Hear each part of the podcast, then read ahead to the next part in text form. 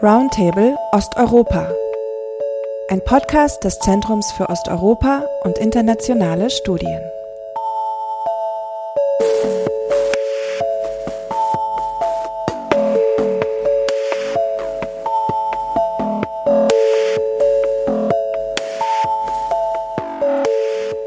Ja, herzlich willkommen zu einer neuen Folge des Zeus Podcasts Roundtable Osteuropa.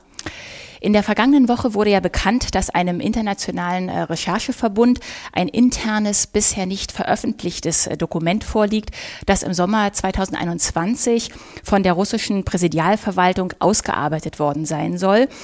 Und hierbei geht es laut Aussage des Verbundes um ein Dokument, das die geplante Strategie des Kremls gegenüber Moldau bis zum Jahr 2030 darlegt. Ja, und erst vor wenigen Wochen, im Februar 23, wurde ja bereits ein geheimes Strategiepapier publik, aus dem hervorgehen soll, welche Pläne die russische Führung für Belarus hat. Diese beiden Ereignisse wollen wir heute zum Anlass nehmen, um darüber zu sprechen, wie Russlands Strategie gegenüber seinem sogenannten nahen Ausland aussieht, aussah 2021, wie die Pläne sich gegebenenfalls seitdem verändert haben, welche Reaktionen die Veröffentlichung der Papiere hervorgerufen hat, insbesondere in Moldau, welche Unterschiede und Gemeinsamkeiten es aber auch gibt zwischen diesen äh, beiden formulierten Strategien für Moldau und Belarus und äh, zu guter Letzt, ob Russland ähnliche Strategien gegenüber anderen Verbündeten bzw. Staaten in der sogenannten russischen Einflusssphäre verfolgt.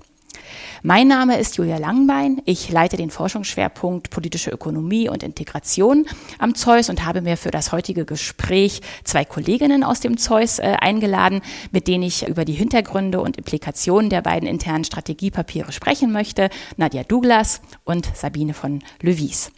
Nadja Douglas ist wissenschaftliche Mitarbeiterin am Zeus und forscht am Beispiel von Belarus, Armenien und Moldau zum Spannungsfeld zwischen Staat und Gesellschaft, insbesondere mit Blick auf die Reaktion staatlicher Machtstrukturen auf soziale Proteste. Und derzeit koordiniert sie zudem auch noch eine neue Themenlinie zur veränderten Sicherheitswahrnehmung und Sicherheitsdiskursen in Osteuropa im Kontext eines größeren Forschungsprojektes am Zeus zu Konflikt und Kooperation in Osteuropa.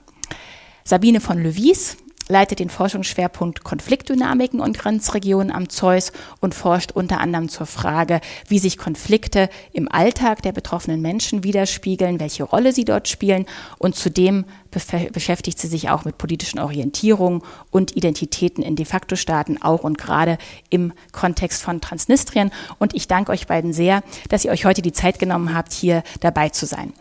Aufgrund der Aktualität würde ich zunächst gern den Fall Moldau betrachten und daher zunächst an dich, ähm, Sabine, die Bitte, vielleicht mal ganz kurz zusammenzufassen, was über die Inhalte dieses internen Strategiepapiers der russischen äh, Präsidialadministration zu Moldau bekannt ist. Ja, also vielen Dank, erstmal dabei sein zu dürfen ähm, und äh, das Thema zu besprechen.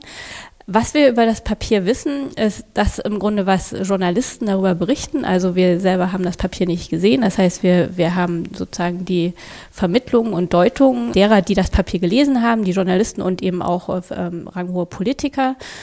Und, und was bekannt wird über dieses Strategiepapier ist im Grunde das, was wir eigentlich seit Jahren so ein bisschen in der Region eigentlich äh, schon beobachten. Es geht darum, die moldauische Gesellschaft und aber auch die Politik und, und Wirtschaft stärker an, an Russland zu binden und das zum einen über die von Russland dominierten äh, wirtschaftspolitischen und auch sicherheitspolitischen Organisationen wie die Eurasische Wirtschaftsunion oder eben auch die Organisation des Vertrags über kollektive Sicherheit.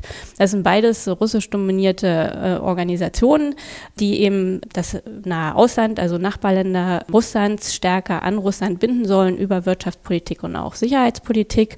Und es soll aber eben auch die moldauische Gesellschaft stärker wieder an Russland binden. Und das will man erreichen über Hochschulbildung, über Online-Kurse, über stärkere Vermittlung von russischer Sprache, aber auch äh, die stärkere Präsenz von äh, Organisationen, auch Nichtregierungsorganisationen, die sozusagen in der Gesellschaft äh, russische Kultur, russische Sprache und aber auch weitere politische Normen und Werte vermitteln. Und das äh, insgesamt geht es eben darum, Alternativen zu äh, NATO oder eben auch Europäischer Union und sozusagen der in den letzten Jahren immer stärkeren Westorientierung Moldaus dem etwas entgegenzusetzen und sozusagen eine stärkere Bindung an, an, an Russland zu äh, ja, verstärkt anzuregen. Und das unter anderem dann aber auch durch zum Beispiel wirtschaftlichen Druck. Moldau ist sehr stark auch über Exporte von, von Russland abhängig, es ist über Energie abhängig und, und diese Abhängigkeiten will Russland, ähm, jedenfalls so wird es äh, vermittelt, steht es in diesem Strategiepapier, diese Abhängigkeiten sollen eben äh, über auch diese, diese Druckmittel dann ausgenutzt werden. Also im Kern könnte man zusammenfassen, es geht ja auch sehr stark dann um Integrationskonkurrenz. Ne? Das hast du gesagt, man will das Land eben sehr stark von der Integration in westliche Strukturen EU und NATO abhalten, diesen Kurs äh, ändern, weil ja gerade äh, seit 2020 eben so diese proeuropäische äh, Regierung unter Maya Sandu an der Macht ist in Moldau und da, sage ich mal, diese Systemkonkurrenz, ich glaube, das spricht gerade sehr stark aus dem Strategiepapier zu Moldau. Anders äh, in Belarus, dazu kommen wir später nochmal. Äh, du hast es erwähnt, das Strategiepapier erwähnt ja auch als Ziel äh, für das Jahr 2025 die Ausbildung pro-russischer Gesinnung innerhalb der politischen und wirtschaftlichen Elite in Moldau. Und nun finden von diesem Hintergrund wollte ich ganz kurz überlenken, auch zu den anhaltenden Protesten in Moldau. Also wir haben vor zwei Wochen viel darüber gehört, aber auch im letzten Herbst äh, gab es ja sehr starke Proteste in äh, Moldau gegen die proeuropäisch eingestellte äh, Regierung. Und die Regierung wiederum in Moldau stellt es so dar, dass das eben äh, von Russland gesteuerte Proteste sind, um die Regierung zu stürzen.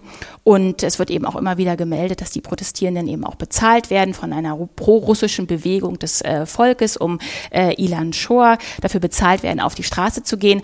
Aber man kann es natürlich auch anders deuten, weil die Leute ja mit handfesten Forderungen auch äh, skandieren und auf die Straße gehen. Im Grunde genommen ihre Unzufriedenheit mit der moldauischen Regierung Ausdruck äh, verleihen. Die wirtschaftliche Lage hat sich verschlechtert. Die Inflation liegt bei knapp über 30 Prozent. Die Energiepreise äh, sind in die Höhe geschnellt. Und deshalb die Frage an dich, Nadja, wie würdest du das einschätzen? Ist das äh, wirklich äh, purer Teil dieser russischen Destabilisierungsstrategie oder haben diese Proteste nicht äh, vielmehr die Ursache wirklich in hausgemachten Problemen? Also die Proteste, äh, wie du schon erwähnt hast, sind äh, laufen seit September letzten Jahres im Grunde durchgehend den ganzen Winter.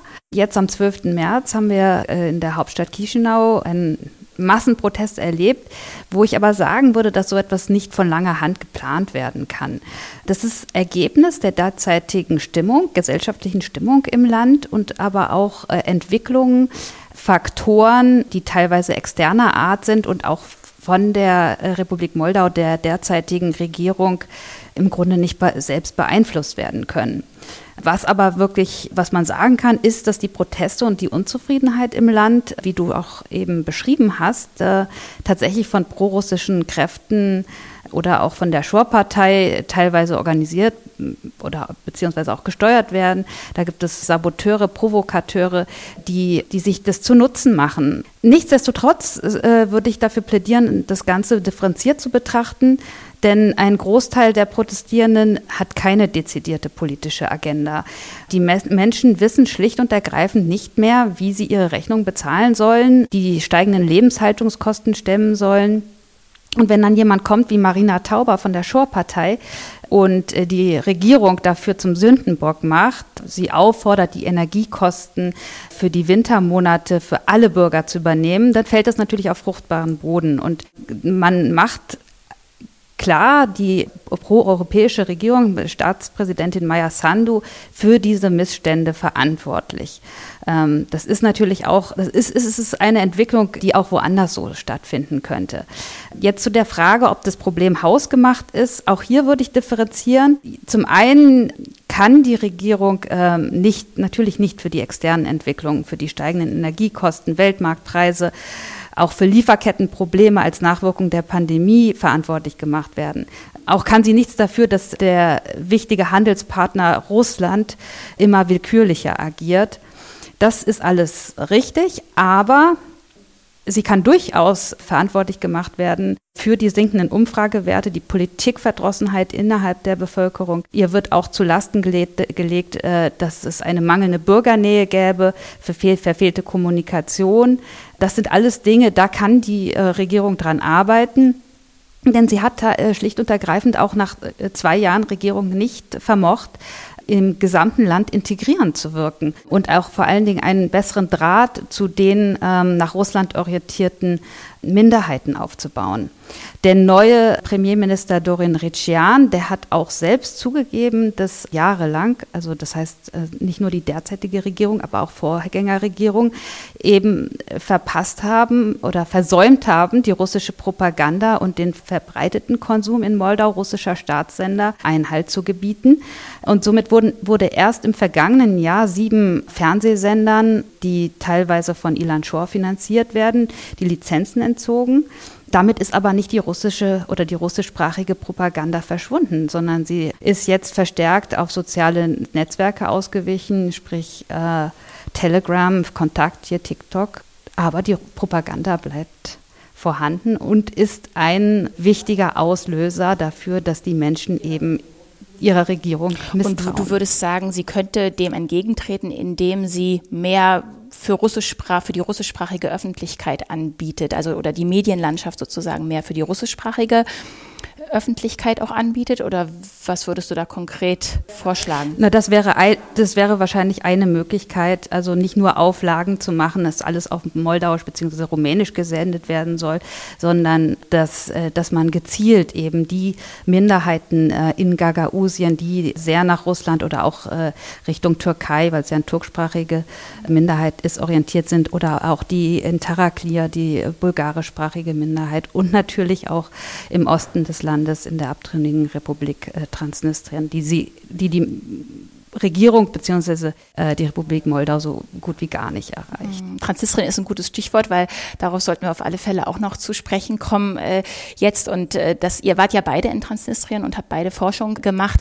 Und trotzdem zuerst mal kurz die Frage ähm, an dich und Sabine und Nadja kann dann gerne nochmal ihren äh, Blick darauf mal äh, mit uns teilen. Transnistrien, also die abtrünnige Region im Osten äh, Moldaus mit einer eigenen Hauptstadt, Währung, äh, Regierung, spielt ja schon in dieser ganzen Destabilisierungsstrategie äh, Russlands auch eine wichtige Rolle. Wird immer wieder gesagt, dass es ein Einfallstor sein kann für äh, russische Sabotage, dass es aber auch ein äh, Aufmarschgebiet sein kann für die Armee, ähnlich wie Belarus ja auch in, in dieser Debatte eine Rolle äh, spielt. Sabine, wie, wie schätzt du die Rolle Transnistriens ein?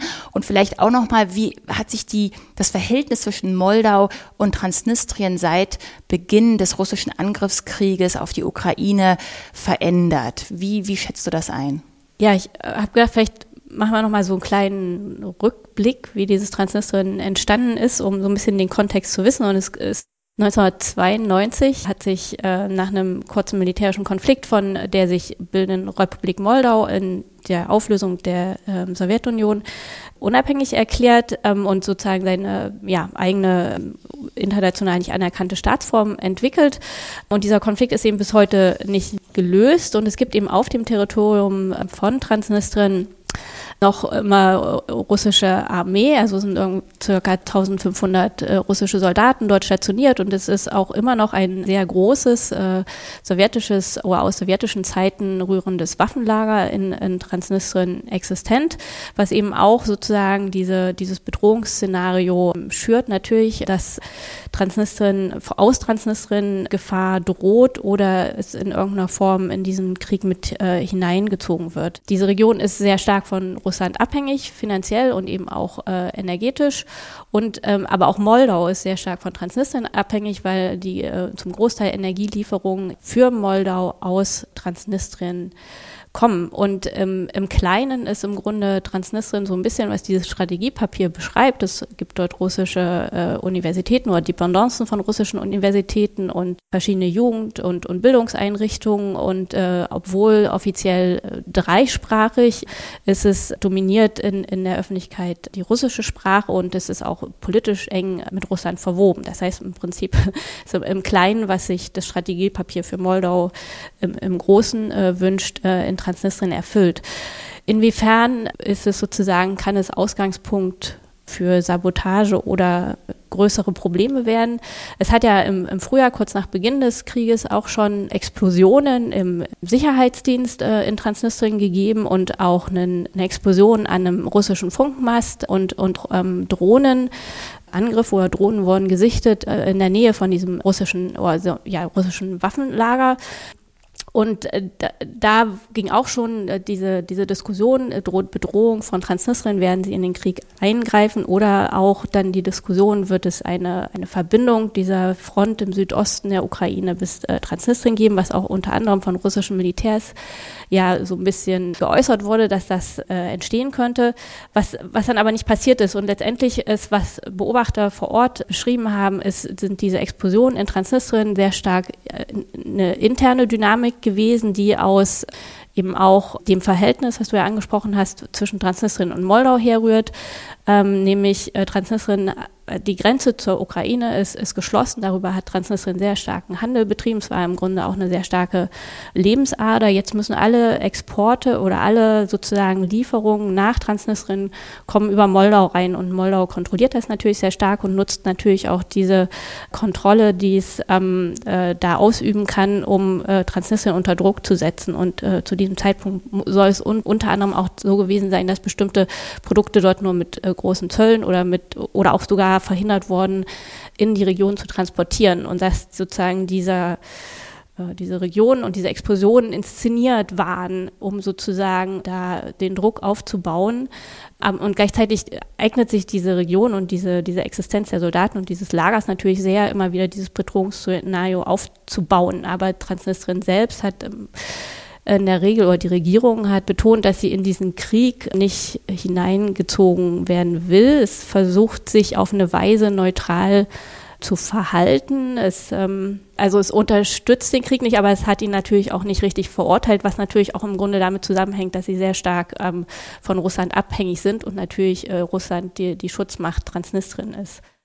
Sabine, du hast gerade äh, erwähnt, dass viele Exporte, weil ja die Grenze zwischen Transnistrien und der Ukraine geschlossen worden ist, mussten sozusagen viele Güter jetzt nach Transnistrien über Moldau eingeführt werden, ne? also wie Benzin und Nahrungsmittel.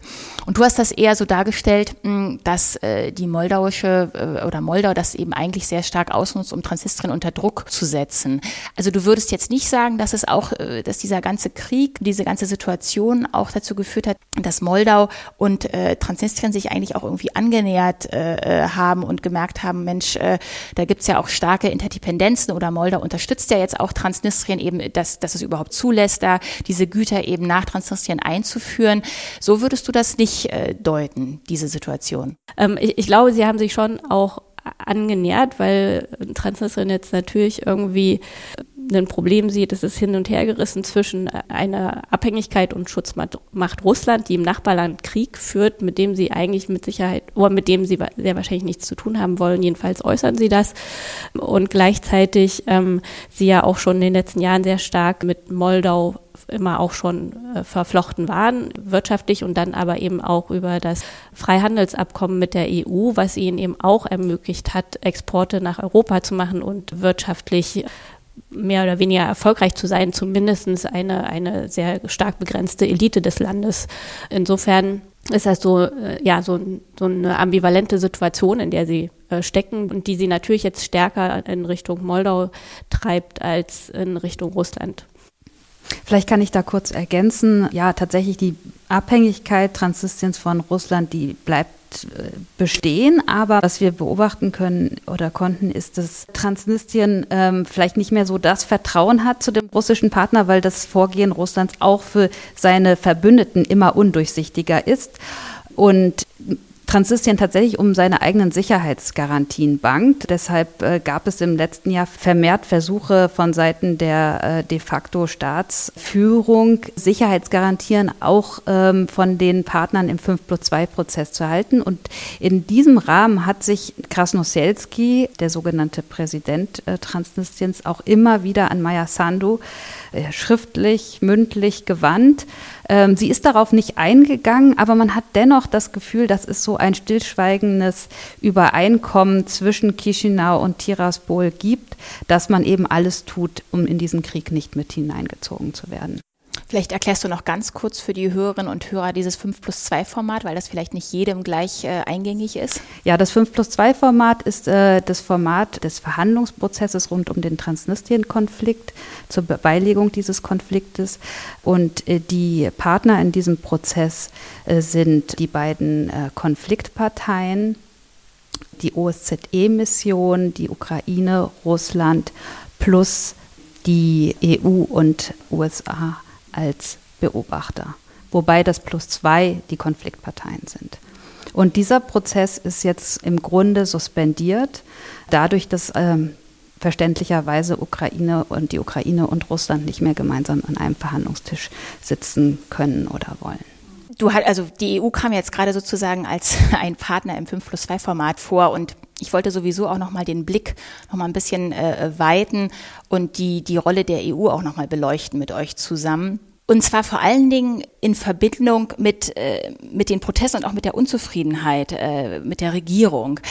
Du hast es äh, vorhin gesagt, Nadja, es gibt handfeste wirtschaftliche Probleme, gegen die äh, die moldauische Regierung auch nicht so viel tun kann, weil Russland hat ja äh, sozusagen die Hälfte der Energiezufuhr sozusagen das Gas der Gaszufuhr gestoppt und damit muss man äh, muss man umgehen. Und du hast weitere Probleme genannt, was äh, Wertschöpfung, Lieferketten und so weiter angeht. Und trotzdem noch mal die Frage, es gab ja Hilfspakete seitens der äh, EU äh, Makrofinanzhilfen, die beschlossen worden sind im April 2022, wenn ich mich richtig erinnere, über 150 Millionen Euro, die eben in drei Tranchen dann ausgezahlt werden sollen zwischen 22 und 24 aktuell sind meiner Meinung nach weitere Hilfen im Gespräch. Nochmal äh, 145 Millionen oben, oben rauf. Und äh, es gibt sozusagen ja auch befristete Maßnahmen, was die Liberalisierung des Handels angeht, gerade für Produkte, die Moldau ja sehr stark äh, vorher nach Russland exportieren konnte, Äpfel, Trauben äh, und Pflaumen, äh, also gerade im landwirtschaftlichen Bereich, wo die EU gesagt hat, okay, dieser Exportweg ist euch jetzt versperrt. Wir liberalisieren jetzt den Handel genau für diese Produkte eben in Richtung EU, indem wir euch eben die doppelte Menge, Ausfuhrmenge ermöglichen, äh, zollfrei und so weiter. Und deshalb doch nochmal die Frage, äh, Rolle der EU. Reichen diese Finanzhilfen nicht aus, diese wirtschaftlichen sozusagen äh, Maßnahmen, da das abzufedern, äh, die, den Exportmarkt Russland, der verschlossen bleibt, das abzufedern in Richtung EU zu lenken, reicht das nicht aus, um da auch wirtschaftlich, innenpolitisch äh, was für die Regierung, ne, da die Handlungsspielräume zu eröffnen. Wie schätzt du das ein? Also im Grunde, Julia, hast du die Frage schon fast selbst beantwortet. indem du jetzt alle Maßnahmen und so aufgezählt hast. Aber ich versuche jetzt nochmal das ein bisschen äh, zu äh, ordnen. Ja, tatsächlich hat die EU versucht, der Republik Moldau vor allem finanziell unter die Arme zu greifen. Im vergangenen Jahr, wie du das schon schön äh, ausgeführt hast, gab es diese Reihe von Makrofinanzhilfen in Form von Zuschüssen, ähm, aber auch zinsvergünstigten langlaufenden Darlehen. Was vielleicht auch noch erwähnenswert ist, das kam jetzt nicht von der EU, aber Mitte letzten Jahres äh, gab es eine von Rumänien initiierte Geberkonferenz, um die Folgen des Ukraine-Krieges für Moldau eben abzufedern. Da kamen sogar 600 Millionen zusammen, äh, 600 Millionen Euro und Deutschland war auch Mitgastgeberin. Anfang dieses Jahres wurden erneut 150 Millionen Euro in Aussicht gestellt zur eben Bekämpfung der Energiekrise. Kürzlich kamen dann nochmal 50 Millionen hinzu für die moldauische Armee, um Frühwarn-Radarsysteme zu beschaffen. Wir wissen, Moldau ist auch insofern vom, vom Krieg mit betroffen, als dass immer wieder Raketen über das Staatsgebiet geflogen sind und eben die heimischen Radarsysteme, die nicht immer direkt erfasst haben. All dies sei dahingestellt, es vermag trotzdem nicht, ähm, die strukturellen Probleme, Probleme im Land zu beseitigen. Wir haben immer noch, also die Republik Moldau kämpft mit dem Korruptionsproblem, äh, mit verschleppten Reformen und eben auch der Notwendigkeit, Absatzmärkte und Importe zu diversifizieren. Also die Abhängigkeit von Russland ist nach wie vor vorhanden, denn Russland äh, ist ein ist und bleibt ein wichtiger Handelspartner. Also wir müssen noch als Hintergrund wissen, dass ähm, Moldau ein sehr agrarisch geprägtes Land ist. Also 25 Prozent ähm, des moldauischen BIPs kommen aus dem Agrarsektor. Du hast eben auch schon erwähnt, dass sie Äpfel, Trauben, vorwiegend an Russland, äh, nach Russland exportiert haben. Russland äh, hat das immer wieder als Druckmittel verwendet, beispielsweise 2014, als äh, Moldau das EU-Assoziierungsabkommen äh, unterzeichnet hatte, aber auch jetzt wieder im Frühjahr, das unter der äh, Angabe verschiedener Vorwände oder Maßnahmen, phytosanitärer Maßnahmen oder dergleichen, eben diese ähm, Importe aus Moldau gestoppt worden sind und äh, das Land vor der Herausforderung äh, stand, eben diese, diese Mengen an Äpfeln, Trauben oder auch Gemüse irgendwo anders hin zu exportieren. Äh, diese Handelsliberalisierung gibt es für, für verschiedene Lebensmittelkategorien. Das sind Zollerleichterungen, äh, die aber auch nur für eine bestimmte, also die zeitlich beschränkt sind und eben nur für bestimmte Lebensmittel gelten. Das große Problem ist, dass die Republik Moldau sich große Hoffnungen machte nach dem EU-Assoziierungsabkommen, dass, dass es sehr viel einfacher werden würde, äh, die landwirtschaftlichen Produkte zu exportieren. Aber das ist bis heute nicht der Fall, denn wir alle wissen, dass die EU ein äh, Bürokratiemonster ist und da gibt es halt ganz genaue Vorgaben, welche Apfelsorten importiert werden können, welchen Durchmesser sie haben und so weiter und so fort. Und Vieles, viele von diesen Kriterien konnten die moldauischen Bauern so nicht erfüllen oder haben zum Teil ihre, ihre Apfelplantagen, die Produktion umgestellt auf äh, Sorten, die in der EU gängig sind, aber die dann wieder anderem andere Kriterien nicht erfüllt haben. Und da gibt es eine große Enttäuschung und äh, da müsste die EU auch mal nachbessern. Hm. Ja, zumal es ja auch nicht so äh, immer so einfach ist, in diese ganzen Lieferkettensysteme überhaupt sich zu integrieren, selbst wenn man den richtigen Apfel produziert.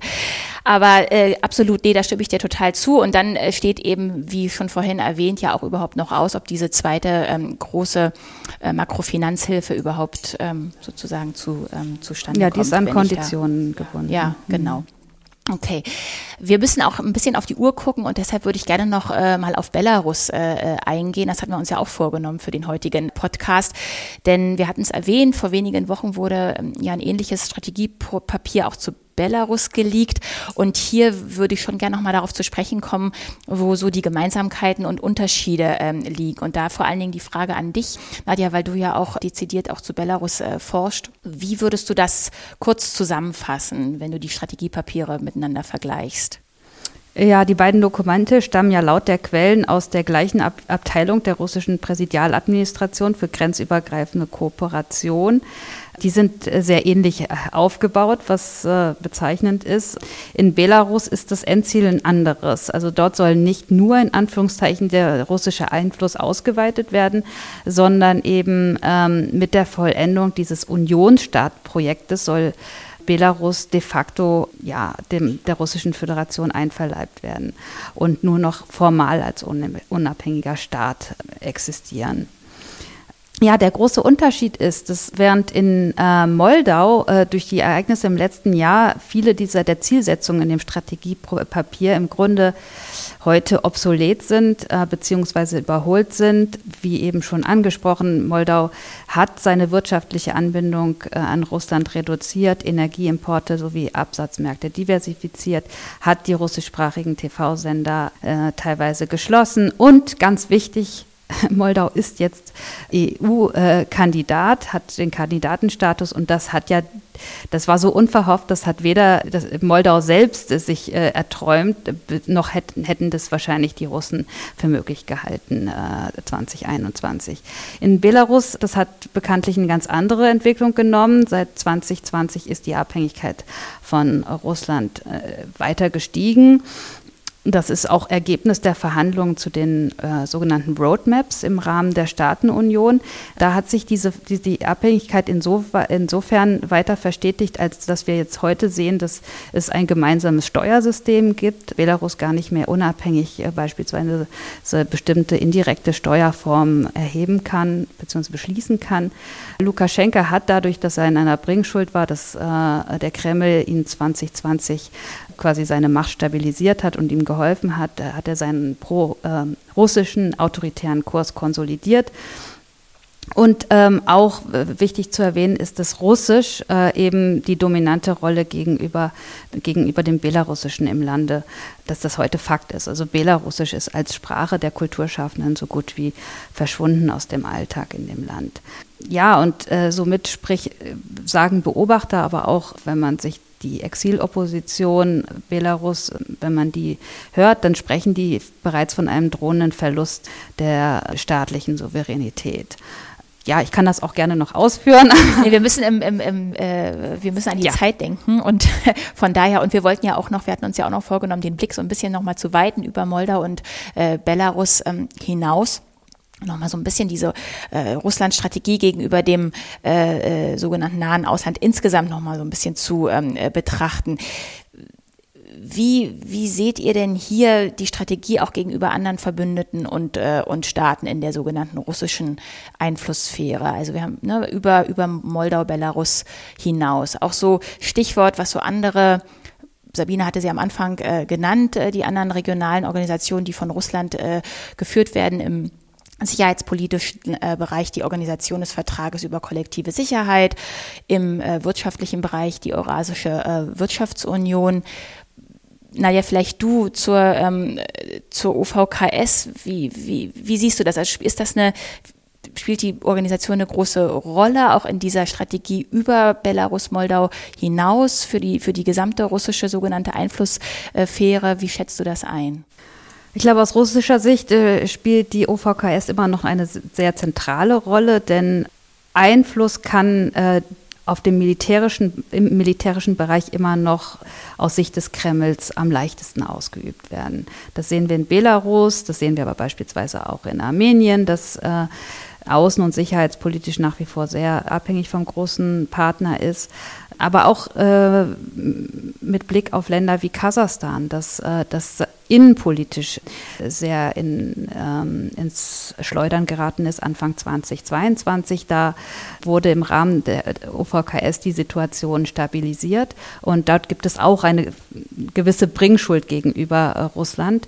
Ähm, nichtsdestotrotz merken, kann man beobachten, dass ähm, gerade diese Staaten äh, bei den vergangenen Treffen der OVKS ähm, seit Februar 2022 auch merklich auf Distanz gegangen sind zum Kreml. Hm, das sieht man ja auch, wenn man sich die, die Wirtschaft, also die Eurasische Wirtschaftsunion angeht. Das ist eben eine ähnliche Beobachtung, die ich auch äh, da für, für diese Organisation so machen würde, dass man auf der einen Seite sieht, solche Länder, also gerade ökonomisch starke Länder wie Kasachstan, sind natürlich durch den russischen Angriffskrieg auch gewarnt und haben sozusagen, ne, also wollen eben oder, oder, oder sehen, dass sie eben, dass eine starke Abhängigkeit von Russland eben für sie auch problematisch sein kann, um es mal gelinde auszudrücken. Aber andererseits kommt da eben auch nochmal ein anderer Aspekt aus einer wirtschaftlichen Perspektive hinzu, weil man eben gesehen hat, Mensch, der Westen ist aber auch sehr konzertiert aufgetreten, was die doch sehr umfangreichen Sanktionen angeht äh, gegen, gegen Russland und das eben in diesem Fall gegen ein Land, was ja ökonomisch auch äh, bedeutsam ist in vielen, vielen Bereichen. Und das auch, sage ich mal, ja auch Kosten, also die Sanktionen verursachen ja auch Kosten für den, für den Westen. Und trotzdem wurde das so durchgezogen. Und das natürlich auch ein Signal an äh, gerade Auto, also an autokratische eurasische Staaten, zu sagen, okay, also wir wollen uns einerseits nicht so stark abhängig machen, wirtschaftlich, politisch von, von Russland, aber der Westen ist auch keine wirkliche Alternative. Und da ist dann die Beobachtung, sich hinzuwenden eher Richtung China, und das nochmal verstärkt sozusagen in den Blick zu nehmen, was die Handelspolitik angeht, aber auch was äh, ja regionale Organisationen äh, angeht, die China in der Region eben ja pusht und sehr stark äh, unter, unterstützt. Also das finde ich, finde ich ganz interessant ne, für diesen Blick und dass die Eurasische Wirtschaftsunion, wenn man das jetzt mal so ein bisschen äh, anguckt, ja, wie, wie kann Russland, wie passt das in diese Strategie, da mehr Einfluss auch auszuüben in dieser Region. Das ist eigentlich dieses Vehikel Eurasische Wirtschaftsunion. Da würde ich ein großes Fragezeichen äh, hintersetzen. Sicherlich wird jetzt niemand da austreten. Ne? Also schon allein weil man äh, die russische Führung dann natürlich irgendwie nicht äh, unnötig äh, verärgern will und so. Aber äh, dass das jetzt groß äh, weiter, also dass das groß weiter integriert wird in den nächsten in den nächsten Jahren, da würde ich auch ein großes Fragezeichen dahinter setzen. Aber auch, dass Austritte äh, stattfinden können, würde ich fast nicht mehr bezweifeln. Also bei der Eurasischen Wirtschaftsunion vielleicht äh, nicht so sehr, aber bei der OVKS, wenn wir da schauen, äh, in Armenien gab es im letzten Jahr massive Proteste, wo die Menschen auf der Straße genau das gefordert haben, dass, dass das Land aus der OVKS äh, aussteigt. Denn es ist auch einfach, äh, da gab es viel Enttäuschung, denn im, im Konflikt um Bergkarabach mit äh, Aserbaidschan hat äh, Armenien tatsächlich wiederholt die OVKS angerufen und Beistand im Rahmen dieses Beistandspakts erbeten, der aber nicht äh, erfolgt ist. Äh, und in der in, in, dieser Hinsicht ist Armenien tatsächlich auch enttäuscht von Russland und auch von der, äh, von der ähm, sogenannten, äh, von den Friedenstruppen vor Ort. Nee, da hast du recht. Bei der OVKS mag das anders aussehen. Ja, nee, absolut. Ich würde jetzt sozusagen auch im Interesse der, der Zeit, wir haben uns ein wenig äh, verquatscht bei dem Podcast, aber das Thema ist eben auch ja hochaktuell und hat ja auch so viele Aspekte, ähm, die man eben darunter betrachten kann dass das, äh, glaube ich, auch jetzt mal okay war, sich da ein bisschen mehr, mehr Zeit zu nehmen. Ich würde jetzt hier trotzdem mal einen Schlusspunkt äh, setzen bei diesem Gespräch und euch äh, beiden recht herzlich danken, dass ihr euch hier die Zeit genommen habt, mit mir darüber zu sprechen. Wir werden an dem Thema ja sowieso dranbleiben, also forschungsmäßig, aber auch, denke ich, in verschiedenen Formaten äh, hier am Zeus im Rahmen der Wissenschaftskommunikation. Erstmal herzlichen Dank an euch beide für die Teilnahme und bis bald.